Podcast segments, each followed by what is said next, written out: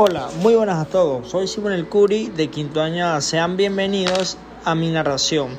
En este relato hablaremos de la historia de Julio Garmendia conocida como El difunto y yo.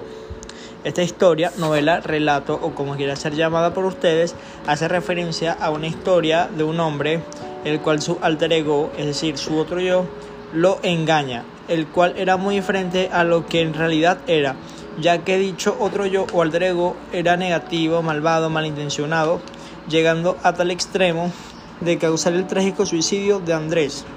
Y esto sucedió por lo anteriormente mencionado, es decir, el altor, el ego quería quedar mal al difunto yo delante de todo el mundo, lo cual ocasionó que la policía arrestara a difunto yo, a la contraparte original y, y buena. Su alter ego demostró que fuese detenido por presunta desaparición de Andrés.